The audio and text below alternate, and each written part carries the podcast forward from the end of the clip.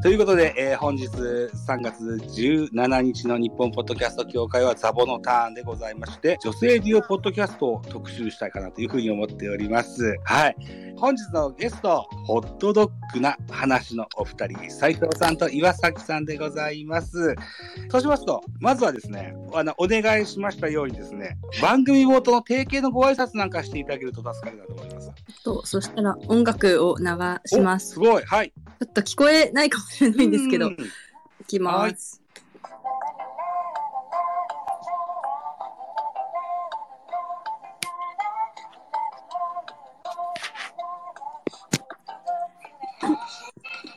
こんばんは、斉藤です。こんばんは、岩崎です。このラジオは、二人の間のホットな話をおしゃべりする、ホットドッグな話です。こんな感じでいつもやっております。はい、ありがとうございます。はい、いやー、あのーこの音楽ですよ。はい。お友達が作ってらっしゃくださったんですってね。そうなんです。ね、すごい、これ、ポップで、あの、入りやすいんですよね。そうですよね。あの、うんテンション上げるのにすごくあの、うん効果があります。私たち自身も。あの、どんどん話すのも時間が経たないと温まってこないっていうのはあるんですけど、結構この音楽のおかげで ガッと上がれるっていうのは、なんか気分的にすごいいいなっていうのはうんうんうんうん。あります。自分であれですけど。あの、斉藤さんがすごい久々に大同級生に連絡取ってくれてえ、で、あ、もう全然いいよ、みたいな感じでえ、これができたんです。ちなみに、歌というか、はい。あのーか歌唱はお二人がされてるんですか？いや、違います。違うんですね。これを作ってくださった方がされていらっしゃるんですか？そうですね。へえ。あの、斉藤さんと岩崎さんは、小学校からの同級生だというお話を聞いてて、はい。この曲を作ってくださった方も同じような、あの、お付き合いの長い方が作ってくださったんですか？そうですね。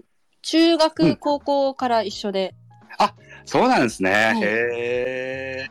で、アートワークもそうなんですよね。また別のお友達が作ったくださったんですね。そうですね。中学、高校みんな一緒で、そこでうんうん。知り合った友達が作ってくれて、ええ。この人は、インスタで結構絵を流してて、ラインスタンプも作ってたり。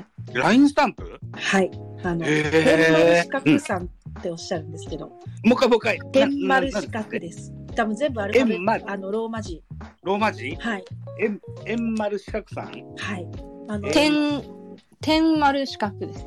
天丸四角さん。は。はいい。全部ひらがなで。えーと、その方がインスタをされてらっしゃるんですか？そうなんです。そうですね。全部、ははいい、なんかすいません、私、あのローマ字って言っちゃいましたね。あの、あ天あのキャラクターっていうのを上げてて、へえ。あのー初めて知りまして。またフォローさせてもらいます。またチェックさせていただけたらというふうに思います。はい、ありがとうございます。ということでですね、本日は、ポッドキャスト番組、ホットダックな話から斉藤さんと岩崎さんをお招きしておりますけれども、僕とこのお二人の出会いは昨年ですね、ラジオトークの有志の企画で、トークマッチというのがあって、うんでこれがね、登録をしておりますと、おトークマッチさんがペアリングをしてくださるんですよね。そうでしたね。ええで、えー昨年の2月でしたっけ？はい、えーとバレンタインデーの時期でしたって。バレンタインデーの時期そうですよね。まさにバレンタインの日だったような気があ ええあの女性2人とおっさん1人でさ そのバレンタインの日におしゃべりするのすごい照れくさいなと思ったあるんですよねその説はどうもありがとうございましたありがとうございました。ありがとうございました。はい、トークマッチという企画ももうすでにお役目を終えておりまして、うんうんそうでこのバレンタインの時も久しぶりにやってみようぜって思われたそうです、うんそれも半年ぶりぐらいの企画だったと思うんですよね。すごい。うんそうだったんです。そうだったんですよ。それ以来のおしゃべりとなります。はい。で、えっと、岩崎さんも斉藤さんもこの、ホトドックの話は、現在は、アンカーが今名前変わって、ポッドキャスト 4? なんとかって名前変わってるんですけども、要はアンカーから今は配信されてらっしゃるんですよね。そうですね。ラジオトークはやっぱ手狭でしたかね、12分っていう枠は。でも、両方別の使い方というか、うまく相互採用するような形で使っていきたいなとは思っていて。あ、じゃあもう、両党、今流行る二刀流でやっていかないと。そうですね。流行りの二刀流をやりたくて。そうなんですか。ああ、そっかそっか。わかりました。そうそう。えーっと、ポッドキャスト始められたのが昨年ぐらいからでしたっけ？いや、もっと最近ですね。あもっと最近か。ポッドキャスト、まあ、いわゆるアンカーからの配信。ト、いつでしたっけ？アンカーは、うんアンカーは2022とか。あ、じゃあ、結構最近、まだ14回しか上がってないんで、それこそあの、うんこの音楽ができた時なんですよ。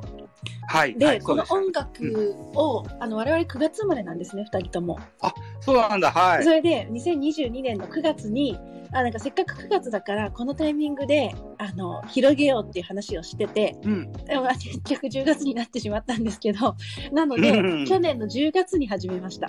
去年の10月からのスタートでだった。そうです。だからちょうど半年ですね。そうなんですね。今はい。ああ、はいはいはい。だから、ラジオトークから、そその前にラジオトークやられてて、はいはい。ラジオトークはもう4年、3年ぐらいですね。あ、あ、その長いことやってらっしゃるんですね。そうなんです、実は。へえ。あのね、僕申し訳ない。トークマッチさんがコラボを設定してくれるまで存じ上げてなくて。はいはい、もちろんです。ええ全然。でもそれで言うと、4年間やってたんですけれども、最初の2年間ぐらいは、え本当に2ヶ月に1回ぐらい配信みたいな。だから超レアです。そうだっはいたんそうだ。なんです。でそれこそ本当にうんお会いしたぐらいの時からポンポンポンポンやるようになってで結構その、ザボさんもあの気づいてくださるたびに、あの挨拶してくださってっていう、だからその話すのは久々ですけど挨拶は結構ししてましたよねっていう感じですよね。ライブに気がつくと、はいはいはい。いや本当にいつもありがとうございます。お邪魔するようには心がけてはいたつもりだったんですけど、結構夜深いですもんね。そうですね。そうですね。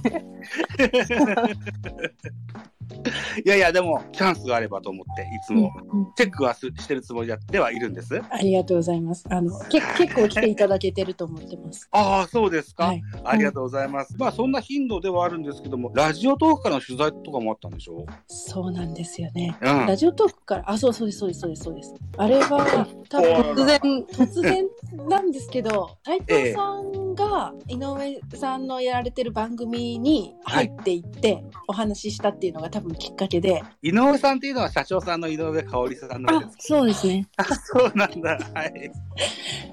そこで多分思っていただけたんだと思って、うんうんすごいラッキーな、嬉しいな。ラッキーですね。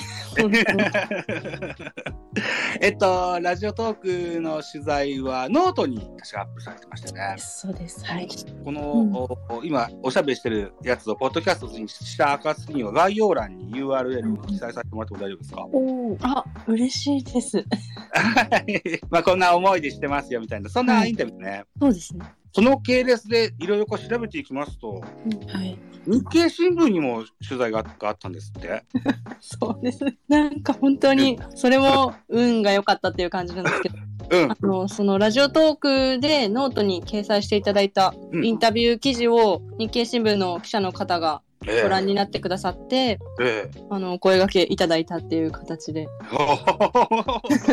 続けて。そうですね。えに日経新聞の方は、その、ホットドッグの話っていうことは出てないんですけども、ええそうですね。ちょっと取材をしていただきましたね。今年。去年の年末かな。去年年末？あああちょっとタップさせてもらったら、顔写真も出てて。そうですね。お恥ずかしながら。だから対面取材だったわけですよね、リモートじゃなくて。そうですね。はい。岩崎さんの家で、あ、ご自宅で？はい。そうなんです。あそうなんですね。あらーあの、それ今日発見して、はい。実はまだ見ててなくて、ありがとうございます。でも、嬉しい見ていただいて。またチェックさせていただきますから。ありがとうございます。はい、えー、いうことで、えー非常にこう、話題豊富なお二人なんですけれども、今回はですね、女性デュオポッドキャストという特集をしてみたいかなというふうに思ってのスタートだったんですけども、そもそもななんで女性デュオポッドキャストしようかなきっかけがありまして、はい僕の長男が今スマホを使ってて、うん iPhone、iPhone じゃないな、Android を使ってまして、うんうんうんで、Spotify をインストールしてるんですよね。僕、それ以前から、一昨年ぐらいから Spotify で有料会員なんですけど、うん。うんうんうんうん。ぜひあの、契約を DO の方にしてほしいって言われて、うんうん長男も有料で聞きたいよということで、あそう、え、あ、ディオなぁと思って、ディオといえば僕、僕の世代で言うと、アミンを思い出すんですよ。アミンご存知？ー松はあの、松はの、そうそうそう。あの、松はのお二人は女性ディオだなと思って、あ、女性ディオポートキャストなんかがあ特集してみると面白いかもなと思って今日お誘いさせてもらったんです。ありがとうございます。また、ありがとうございます本当にラッキーです。あそうです。はい。でね、たまたま今日、アップルポッドキャストのアイコンじゃないわ。アプリ、アプリをタップしうんて、うんうんうん下の見つけるっていうボタンをタップしてみたら、はい。うん。女性誌月間なんですね、今、3月。うんおご存知でした？僕初めて今日知した。存じ上げてなかった。で、女性誌月間ということがあって、女性がやってらっしゃるポッドキャスト特集をしてるんですよ。見つけるという枠だから。そうそうそうそう。で、あの、いろんなポッドキャスト番組出てきますけれどもですよ。斉藤さんと岩崎さん、お二人で番組を始める、ポッドキャストを始めた、なんかきっかけがなんかありましたか？ね。きっかけは、うん。なんか、私がずっとラジオの裏方として仕事したいなと思って、うん。まあ仕事をするには自分たちで作れる、そのスキルがあるってことを、まあ外に発信していければ、うん。まあどっか繋がるかなと思って、うんうん。裏方としてやりたくて、まあ一人でラジオをやるのはあれだったんで、はい。同級生の朝木さんにちょうどコロナの時期だったんで、家にいることも多くて、誘って始めたっていう感じでしたね。なんで、なんかその時は女性デュオとかっていうことも全然意識せず、なるほど。誰にやろうみたいな感じで始めました。なるほどね。お二人の番組はラジオの話題もよく出ますもんね。そうですね。ね、岩崎さんはその斉藤さんからのお誘いを受けてどのような感想を持たれて、いざやってみようかというふうな腰が上がったんですか？あ、そうですね。結構、うん自分の意見を発信するというか、はい。ちょっとそこに興味があったので、うんうん。それは面白そうだなっていうのは直感的に思ったっていうのと、うんでも結構面白そうだなっていう、うん。あのあまり考えずに やり始めることが多くて、はい。で、二人で話してて、うん。あーって気づくようなこと、なんか、うん。なんかさ斉藤さんが私が気づかない、これってこういうことみたいなのを言うことがすごい多くて、だから普通にそういう機機会が増えるのは面白いなっていうのと、自分のことを発信する場は持てたら楽しそうだなっていう、多分その二つで、うんああやろうみたいな、そんな感じです。へえそうだったですね。はいえーえっと、ちなみにですよ、はい。講談やってられるのどちらさんでしたっけ？岩崎の方です。岩崎さんの方でしたっけ、はい。だから講談を披露する場も得たという。あ、そうなんですよ。そこは私は思っあの、そんなつもりなかったんですけども、うん。あコーナーで講談やろうよみたいな話にちょっとなって、うんあ、発表会が夏にあって、その練習をしたいみたいな話で多分生まれたのかな。ああ、そうだったかもしれない。ああ聞きましたよ、講談。あありがとうございます。面白かったですよ。ともえ御前。なんだっけ？宮本武蔵でしたっけ？多分ともえ御前。あ、ともえ御前。そうそう、はいともえ御前。地球を一周して、そうですそうですあのありがとうございます対戦戦帰ってくるやつ。はい。あれ、あれ面白かったですよ。そうだ、ちょうどあれか、鎌倉殿の13人うん、そうですがねはい。やり始めた頃ぐらいに2人、あの、3人で喋り始め、喋ったあ、ことがそうですね、そうですね。鎌倉に殿の話したの覚えてます。ね。はいで、えっと、ともえ御前は、秋元さあ、そうです、そうです、そうです。そうですね。がやってらっしゃったんですよね。はいああ、そうでしたね。あれも思い出されますね。だから、僕は岩崎さんの講談を聞いてから、はい。さらに興味が出てはい、神田伯山のポッドキャストを聞くようになりおましお、本当ですか？そんなことがた。そうそうそうそう。ほとんど逆なのに。逆転、逆転現象を使ってて。そうそう、そうなんですよ。でね、はいちょうど今日発表だったのかな、女性デュオポッドキャストで言うと、はいアダルトークっていう番組があって、ご存知いらっしゃいますかね？あの、今すごい人気があるそうなんですけども、オールナイトニッポンゼロを担当されるそうですよ。その、ポッドキャストで。ポッドキャスト番組さんが、お地上波のパーソナリティさんを務められるそうです。すごいですね。っていう発表が多分、確か今日あったんじゃないかな。なんか昨日結構記者会見があったみたいな。あ、昨日だったかな。えっと、あのちゃんと誰かが記者会見してる写真は今日発見したんですけど、アダルトークの公式のツイッターの発表は確か今日だったような気がします。ああ、そうなんですね。うーん。えー、それ日本ゼロ？はい。を担当する、うんポッ。ドキャスト？地上波では流れないやつですかね。オールナイトニッポンゼロっていうのは地上波でも流れるのじゃないのかな。もうそれのラインナップ、フワちゃん、あのさん、うん。でたくまさん、マジラブさん、三四郎さんだけだと思うんですよね。で、なんか金曜日か土曜日かがあ日替わりみたいなやつなかったです。あ。あ、週替わりのところの。週替わりか。うん。アダルトーク参加される。というような発表がありました。すごいです。すごいですよね。だから、ポッドキャストが地上波でもうん。そんなチャンスが。すごい。夢がありますね。夢がありますよね。で、斉藤さんは、あの、ラジオの裏方をしたいというお話をさっき言ってもらったんですけども、どうですか？表側なんていう意識とかはないですか？いや、全然ない。で まあ、面白そうだなとは思うんですけど、いや、そうですね。なんかずっとその仕事も裏方やりたかったりして、うんあんまり表は考えたことないですね。ああ まあでも機会があったらやってみたいなっていうのはちょっと思いますけど。うーん、僕も付き合いのある別のラジオトーカーの方でね、とある方が昨年かな、うんうん。それまでずっと不動産会社に勤めてらっしゃったんですけども、はい。転職されて、まあ、ラジオ系に行ったは行ったんですけども、まあ、ラジオというか、こういうポッドキャスト系かな、うんうん音声広告を中心とした、うん。うん、そっちに行かれた方もいらっしゃいます。はい。えー、望めは叶うと思いますので、そうですね。今、ポッドキャストでやってる芸人さんのラジオは裏方で入ってて、まあそう、ちょ今っそうですね。裏方って何するんですか？まあ台本書いたり、企画作ったり、放送作家みたいな感じです。そうなんだ。そうですね。なんで、ちょっとかなってはいるというか。今もじゃあできてんじゃないですか。あ、そうなんそうなんですよね。へえ。あ、内緒？いや、全然、あの、ぼうんぼあの、ツイッターの概要欄とかにも書いてて、かなめストーンさんのかなめちゃん村と、獅子頭のピピパピパ放送局っていう、その二番組ちょっとお手伝いさせてもらってます。あ、そうですか。はい。カナメストーンさんっていう方はなんか聞いたことあるな。あ、そうですか？で放送作家。みたいな ことを少しやってますね。あらららら、知らなかったから。すいません。いやいやいや、そんな 大したことできてるかわかんないですけど。そうなんですねはい。えー、えっと、あ、ごめんなさいね。ちょっとさっきからストーブは延長ボタンを押す、あの、促すのちょっと、数秒で戻ります。ごめんなさい。延長してください。ごめんなさいね。ま、なんか、毎回僕のターンはこんなことがあって。生活感があっていいですね。はい。まあ、来月ぐらいになると暖かくなってストーブもつけなくていいかもうんうんはい。いい機会なんで、お伺いさ可能であれば聞かせてほしいんですけど、その、ラジオの放送作家さん、まあ、台本書かれるとは言わおっしゃられましたけども、はい今日なんか僕、ちらっと台本送ったじゃないですか。はい進行台本的なもん。うんうんまあ、僕もこれがいいのかどうなのかわからないけど、こんなの書いてみて、送ったんですけども、まあ、この後は違うんでしょう。一応そうですね、なんかそのメールを読むっていうのが結構、まあ主体にもなっててえ、なんでリスナーからのメールを拾って、それを乗っけた文章を作る、文章というか文面を作るっていう形なんで、うんうん。ちょっと形式が違うかもしれないです。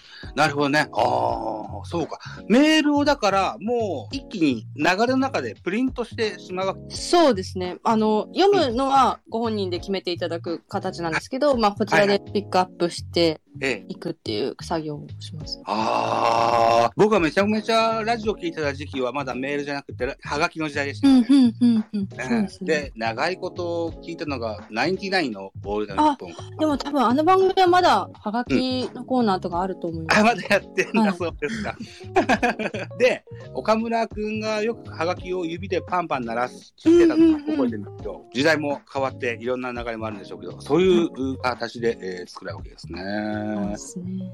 えー、ちなみにですよ、んお二人は、ポッドキャストは聞かれますか？私はちょこちょこ聞きます。あ、どんなの聞かれますか？なんか歴史のことを解説してるチャンネルとかを結構聞いたりしますね。例えば古典ラジオとかですか？いや、古典ラジオじゃなくて、うん歴史のあタイトルをちょっと忘れてしまった。古典ラジオではなくて、うんなんか、リートンさんともう一人の方がやってるラジオ。番組名が全然出てこないです。二つ二番組歴史のやつを聞いてて。うんうん。なんか歴史の解釈をこれはこういうことなんだよみたいな説明してくれるようなラジオ、うんなんかなんか古典っていうかあの、うんニュース解説じゃなくて歴史解説みたいな私もあの、うんおすすめしてもらって聞く回があったりするんですけどええ。私もタイトル忘れちゃいました。あそうなんだ。同じような女性お二人でおしゃべりされてるようなポッドキャストは聞かれませんか？上なんかその、ザボさんに事前になんか質問としてお送りいただいて考えたんですけど、なんかうん聞いたことがなかったなと思って。あ、そうなんだ。ああ。今日。うん、今日は残念なことにもう一番組、うんうんうん。あの、キャスティングをして、ちょっと都合がつかずにという形になっちゃったんですけども、斉藤さんと岩崎さんのポッドキャストの話は小学校から高校までの同級生のお二人がおしゃべりされてるじゃないですか。はい。もう一つ僕が聞いてる番組で、はい。でお誘いしてちょっと都合がつかなかったのが、ノンカフェインなラジオっていうのは、うんうんうんだったん。ですけども、これがまた面白い、あの、人と人とのつながりでしてね。うんうんそもそもあのー女性パーソナリティの人の明るいさんって方がいらっしゃって、うんうんうん彼女はこのノンカフェインなラジオが始まる前にカフェ明星という番組をやってらっしゃった。んです。で、ラジオでカフェ明星ってなって、はいで、じ実世界、実店舗でもカフェ明星という同名のお店を持つことができたんですよ。えー、すごい。短期間ではあったんですけども、お店を持ってカレーとコーヒーのお店をやられてたんです。1ヶ月ちゃった。で、そこに入ってくださったアルバイトの方が、なおさんという方で、えーうん。で、期間が来て、お店をそううん、お店を閉じられることになってはい、で、そのタイミングでカフェ明星の相棒であった、はい。川岡さんという男性の方が、転職する関係で、ポッドキャストが続けられなくなるということになって、はで、相棒を変えて、今タイトルも、番組タイトルも変えてやってらっしゃる。ええそうなんですね。そうなんですよ。お。うん、そんなうん、人それぞれいろんな形があるなと本当ですね。でね、ええー二番組招いて楽しい。5人でやってたんですけどうんもね。うんうんうんうん、で、この、さっき言ったカフェ明星っていう番組のパーソナリティの明るいさんっていう方もですね、うんうんを知ったのもですね、はい。そもそもあの、ポッドキャストフリークスっていうのがさ3月の4日に行われた大阪であったポッドキャストのイベントがあったんですけども、うんうんその主催をされてたゆうすけさんという方がいらっしゃって、ほうほうほう。このゆうすけさんに野球が好きなポッドキャスターの方に紹介してくださいませんかってあの聞いたら、はい鈴賢さんっていう方を教わって、ほで、鈴賢さんをゲストに招いた今度、しじみさんっていう方を教わって、うほうほうほうほしじみさんから教わったのが高岡さんだった。う。で、高岡さんとの相棒が明るいさんで、うんカフェピョンってもってっていうのを知ってた。あいった流れがあって、もうわらしべ長者のよあ、うな本当にすごい。ことがあって、そうなんですよ。うん、それも縁だなと思って。いや、でもザボさん、本当につながりが広いですよね。どうやってずんずんつながっていくんだって今、垣間見れてすごいと思いました。お二人とはね、はいトークマッチとかあ、そうですね。ママッチですね。まあまあ、いろんなところに顔を突っ込むようにはしてるんです。いや、それこそ二刀流どころじゃないですもんね。そうかな。うん、そうかもしれませんね。うん、じゃあ、えっと、まあさっき言ったノンカフェインのラジオも僕よく聞くんですけども、うんじゃあ僕がよく聞くポッドキャストの女性美容のやつをちょあ、はいっとぜひ言ってみてもはいらえますあの、全部おすすめなので、ぜひ、機会が聞いていただけたらというふうに思うんですけども、芸能人なんですけど、まずは小泉京子と YOU の K-POP パーティー。こ小泉京子さんは、うんこの間、あの、55周年の企画で単発やられてたのはめちゃくちゃ面白かったです。55周年っていうのは、オールナイトニッポン。オールナイトニッポンで、小泉京子の枠あったんでしたっけ？そう、あの、55周年の枠とは、一応、その2、3時間前で、まあ、あの枠ではないんですけど、でも特番で55周年とかけてっていう形で、なんか復活一夜だけのオールナイトやられてて、めちゃくちゃ良くて聞きたいなと思います。あのね、僕、オンタイムだったですよ。小泉京も子。うあれ、オンタイムで聞きたかったなと思って。すごく面白かったです。ちょうどね、同世代か、それからし、それよりも下ぐらいの女性たちにすごく人気があった時期だった。へ小泉さんが。そう。で、なんでしょうね。言った、例えば小泉京子さんがこれのお菓子が美味しいって言ったら、はい翌日には店頭からそのお菓子がなくなる。みんなが聞いてた時代ですもんね、ラジオを。そうですね。で、そう、その小泉京子さんとユウさんがですよ、はいえっと、K-POP だから韓国のミュージシャン、うんうんを紹介する、ドラマもかな韓国のドラマを紹介するような番組が、うん。ご自分たちのことをおばちゃんとかババアとか言う。とっても上品に喋ってらっしゃるんですよね。これは Spotify 限定になると思います。うん。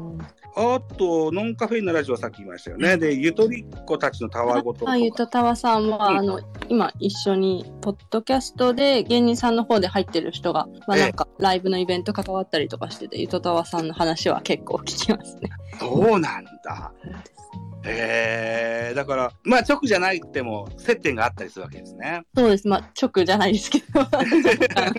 へえ。あとそうだな、さ、この間から聞き始めたのが、イグナイトーク日曜日のコーヒーっていうね、これは、なんだっけな、ヨヨガのインストラクターさんが、への、ーお二人がやってる、日曜日のえお昼下がりぐらいにやるようなあ番組で、うん、ゆったりと聞けるんあゆっ。たり系ですかって今聞こうと思いました。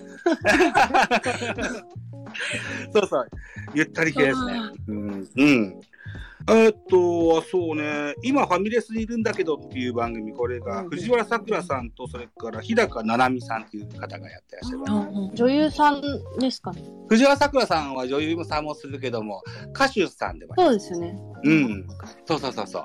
日高七海さんは女優さんでいらっしゃいますね。うん。うん、えーこれもね、なんでしょうね、対面トークで、収録環境じゃない場所で撮ってらっしゃるロケのような、そんなラジオ番組えーうん。など、な、な、などなどいろんな番組がありますよ。で、おっさんの僕が、はい。こんな女性、えーディオポッドキャスト、女ディオにも限らないんですけど、うんうのっていうのは、はい。あの、僕と全然視点が違う話をするんですよ。あ全く興味がないようなあ。うんうん僕が興味を持ってない話を、僕とは違うような話し方をするから。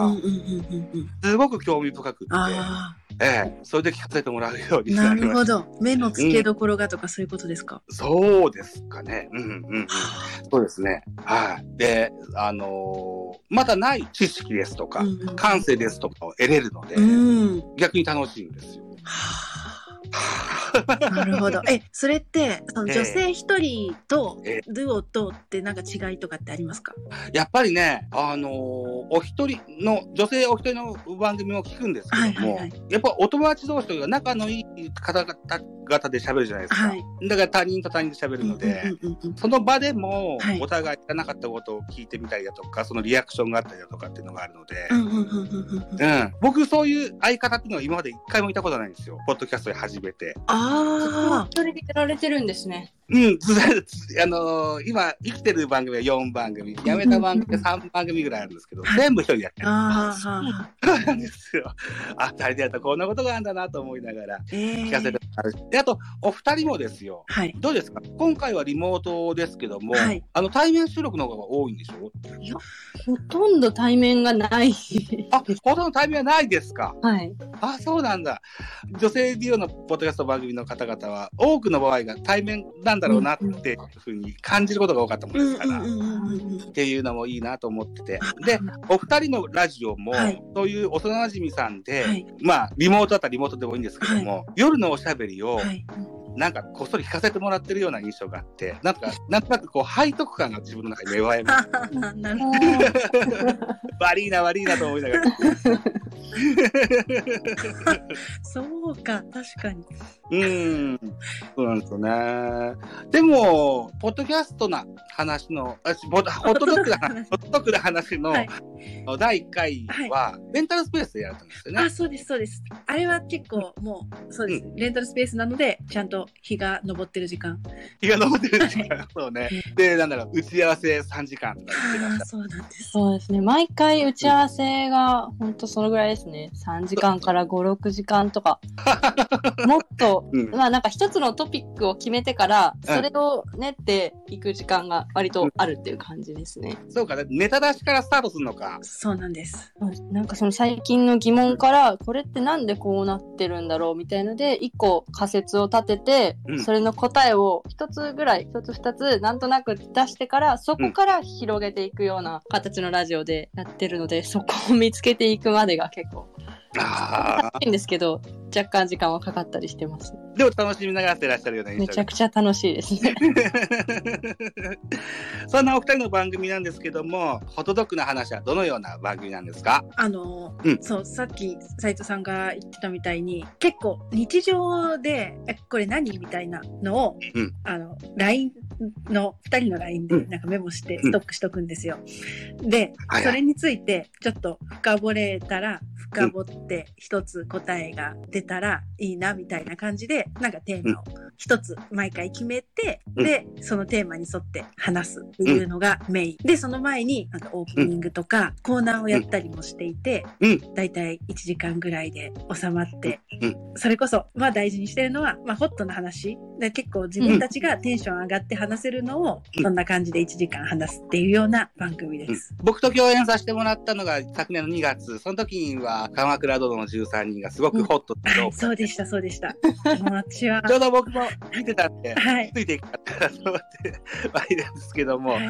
今どうですか？あの、どうする家康を見てらっしゃるんですどうする家康はどうするかなって感じなんですけど。か そうなんまだそうですね。なんか初回からうん。それ以外終えてなくて、うん追いつき、追いつきたいなっていうところで、めちゃくちゃその家康だから見たかったし、松本さん、松本潤さんだからめっちゃ見たかったんですけど、なかなかそのタイミングうん。を 一回逃してしまうとうん、追いつけてなくて、うんこれから見たいなっていうところですね。ああ、あ、興味はあるけども、お忙しくて追いつきたいって感じですか。そうなんです。ああ、お二人が今一番ご興味があるっていうのはどのようなものがあったりします？私は今は、あの、そのテレビ番組で言うと、朝ドラが結構、あの、舞い上がれれ。はい。あれ、うんすごい面白いです。僕も見てます、毎日あのーはい川口春奈さんが出てましたあね。、びっくりしました。それもそうですし、なんか、展開が予測できなさすぎて、あ、こう行くのみたいな。うんうんうん。あれ、最初、パイロットになる話じゃなかったっけって感じじゃないですか、そもそもが。第1話、一番最初、パイロットの、はい。ね、福原遥さんが、はい。コックピットに乗ってて、か形からの話始めだったですもんね。そうでしたよね。それで行くともう今頃もう飛行機で空飛んでて良さそうなのに、この3月で終わる朝ドラ、なんか全然違うことしちゃって。今、ベンチャー企業と社長さんしてますね。そう、そうなんですよね。うん。それが結構、私も、その、なんだろうな、行き当たりばったりで、あの、道を進むの面白いなと思うので、それでこんな風なドラマにしてくれてて、うん。なんか楽しんでます。あ、そうです。ああ、斉藤さんはいかがですか？そうですね。なんかテレうんテレビとかラジオは、うん今、深夜ラジオは、うん今も相変わらず聞いてて、それだとマジカルラブリーさんのオールナイトがはい。結構楽しいなと思って聞いてるのと、あとえ TVer で、まあ昔のやつなんですけど、今ロンバケとラブジェネレーションが上がってるので、それをあらまあ、そうなんだ。めちゃくちゃ面白くて ロンバケとかはもう見たことあったんですけど、そうですね。それをもう1話だけでも何回か見てるって感じですね。ああ、そうですか。えっ、と、この日本ポッドキャスト協会のスペースの僕のターンの前回のおゲストがですよ、はいキムタクモノマネの芸人さんをお招きいたしました。そうだったんですね。そうなんです。K 拓也さんっていうはい。方なんですけども、はい。もしよければ、アーカイブ日本ポッドキャスト協会ニュースレターというポッドキャストの枠に残って、うんうんモノマネとポッドキャストの融和性について語ろうみたいな、そんなタイトルだと思うので、もしよければ聞いていただけたらというふうに思いますよ。はい。いうことで、えっと、斉藤さんは今、あのーラジオの放送作家されて、オールナイト日本55周年の話もちらほら出てきましたけども、あの、聞かれたやつで印象に残った番組ってあったりしますか？オールナイト日本の55周年のやつで。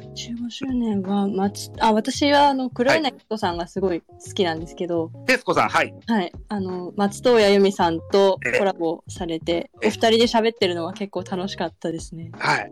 ああ。で、さっき言ったモノマネのやつはちょうど真裏で僕やってました。ああ、そうだったんですね。そうそうそう。あ、じゃあ10時から。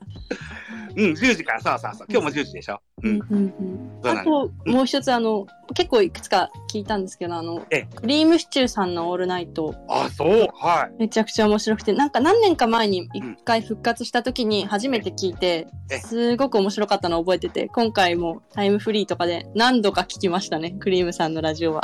あ、そうですか。タイの放送を。クリームシチューのオールナイトニッポンが毎週やってた時期に、はい。アップルポッドキャストで、ポッドキャストになってたんですよ。えー、そう、あの、電話が鳴るまでっていうタイトル、あの、サブタイトルで、2003年とかですよね。そう、その時期。早いですね。僕、その時期もう聞いてましたから、ポッドキャスト。えーいやー、小学生だったんで聞いてなかったんですよね。本当に。か、そっか、そっか、そっ悔やまれで、あのー iTunes でうんうん出。たから、ダウンロードができたもん。ああ、なるほど。うん。あの、僕、外付けのハードディスクに交換がしてあります。今、有料でしか聞けないんで、日本放送ジャムみたいな。オールナイトニッポンジャムでしたっけね。はい。うん。そう。電話が鳴るまでっていうサブタイトルだったのはですよ。えークリームシチューさんがずっと若い頃からオールナイトニッポンがしたかったんですって。うん。オールナイトポンって言いたかったんですって。うんうん。それを急に電話が鳴って、クリームシチューのラジオのリスナーさんがかけてくる。うんうん。で、急にそのリスナーさんがクリームシチューのオールナイトニッポンってコールをするんですよ。うん。で、また言えなかったじゃねえかっていうような、そんなはおお お約束のコーナーがあって。だから20分程度のポッドキャスト番組だったと記憶してるんですけどね。うん。オープニングだけの、うんうんう。うんん、そんなやつがやってましたよ。はえあ、それは知らなかった。で、僕もそのクリームシチューのオールナイト聞きました。最高でした。あと僕の世代で言うと、とうっちゃなんちゃんもその55分でやっててそ。うなんですよね。そううんめっちゃ聞きたかったんですけど、結局、でも本当に 全部聞くにはなかなか時間が。そうですよね。そうですよね。うーん。で、ちょうどあ同時期にジャンクのああの何周年かっていうのもああったですよそうね。なんですよね。うん時期かぶりましたね。はい。まあ、でも、今後も続いていくでしょうし、マジカルラブリーも、まだまだ始ま、な何年、まだそんな何年も経ってないでしょそうですね。1年半とか2年経ってない。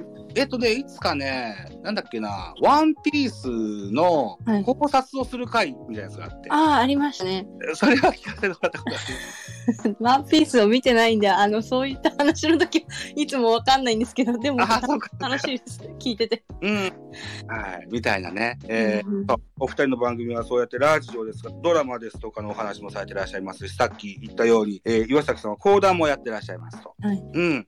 えっ、と、あとは、コーナーやありますよね。そうですね。コーナーは、今はうん、がっかりですっていう、がっかりしたことをは話すのと、うん。あと、めんどくさいのは私だけって、その、自分がめんどくさいと思うことって、他の人がめんどくさいと思うとは限らないかなと思っていて、自分のめんどくさいと思ったことをうん話したりするコーナーと、あと、まあ、講談もコーナーとしてやってて、その、私が今ちょっとシナリオを書いたりするのを始めようかなと思っていて、シナリオシナリオの教室にちょっと通っていて、ドラマの脚本書きたくて、おー、そうなんそうなんですよ。だ。はいで。あの、新作講談を本当に月1ぐらいでできたらなとは思っていて、それもコーナー化したいなっていうところですね。へー、すごいですね。進化が止まりませんね。いや、楽しみにしたいというふうに思いますけども、ホットドッグの話は、最新回はいつアップされました？最新回はうん先月なんですよ。ですね。新作楽しんでますから。はい。うん。前やってたコーナーで僕は A 派 B 派っていうのがうんうんうんうん。あって、はいそれはコーナー投稿か。コーナー投稿いただきましたよね。はい。なんだっけな。サバ、サバ焼き？あの、サバ、サバの煮込みはあの、醤油派？味噌派？みたいな。送った記憶があります。取り上げてください覚えてます。はい。ありがとうございます。あの、斉藤さんが味噌好きなので、そこですごく盛り上がりましたね。そうでした。ここは知らず送ったんですけどね。うん。みたいなことですよ。もう50分か。早いもので、そんなに時間が経ちました。はい。こんなことを始めました。僕、日本ポッドキャスト協会スペースなんていうものを。えっと、昨年の11月から始めましてね。で、ちょうど同時期か、もうちょい後ぐらいに、僕がやってるメインポッドキャスト番組のベースボールカフェってやつの、うんうんうんアタック音にはいお。二人の声を使わせてもらってます。あの、今後とも使ございます。ありがとうございまおす。願いします。はい、ありがとうございます。あの、大事に使わせてもらってますので。光栄です。はい。いうことですね。で、お二人は登壇する前にちらっと言ったんですけども、うんこの日本ポッドキャスト業界が主催しております企画がありまして、はい。4月30日の日曜日にですね、東京会主催、ポッドキャスト配信リレーミーというのが開催するんです。12時から夜8時まで8時間、えー15分ずつおしゃべりをつないでいくという、そんなリレーです。出演番組が30番組。日本ポッドキャスト協会ニュースレターというポッドキャスト番組での配信、あるいはこう、あの、同じ名前で YouTube ライブで多分、オンタイムで聞けると思います。はい。で、チャットでなんかいろいろお盛り上がってみたりもすると思いますので、もし、えーお時間がありますれば、ぜひ遊びに来てやってください。えー、4月30日は日曜日、ゴールデンウィークか。あ、うん、ですね。あまりでも、ゴールデンウィークはあまり関係ないお仕事ですかね。そうですね。関係ないかもしれない。そうですね。うん。まあまあ、アーカイブも残りますから。はい。はい。いうことで、そんなこともしておりますし、また新たな企画も起こしていくことでしょうから、また何かあればぜひ手伝ってやってくださぜひぜひお願いします。い。よろしくお願いします。はい。よろしくお願いします。はい。いうことですね。なんか、もう、もう一個こんだけは言っときたいよなみたいなことありますか？ホットドッグな話から。そうですね。あの、うん。最新は1ヶ月前と言いましたが、理想は1週間おきを、こんなことここで言っちゃっていいのかって感じですけど、あので、あの、ぜひ、うん。1週間ぐらい頑張りたいので、あの、はい、登場頻度を増やす予定です。はい。はい。楽しみにしてます。はい、はい。あと、斉藤さんからも出た、あの、新コーナーですか？そうですね。新作講談の作って、岩崎さんが演じられるんでしょ？そうですね。いや、これも楽しみだな。それも楽しみです。はい。いうことで、1年と1ヶ月ぶりの共演にはなりましたけども、今後ともぜひやってください。ありがとうございましたあ。りがとうござおいます。久しぶりにお話できただきましてよかったです。はい。ありがとうございました。ということで、お聞きの皆様、えー、日本ポッドキャスト協会スペースザボのターンでございました。来週金曜日10時からはタコスさんのターンが回ってくると思いますので、ぜひ聞いてやってください。本日のゲストはホットドッグの話から斉藤さんと岩崎さんでした。どうもありがとうございました。ありがとうありがとうございました。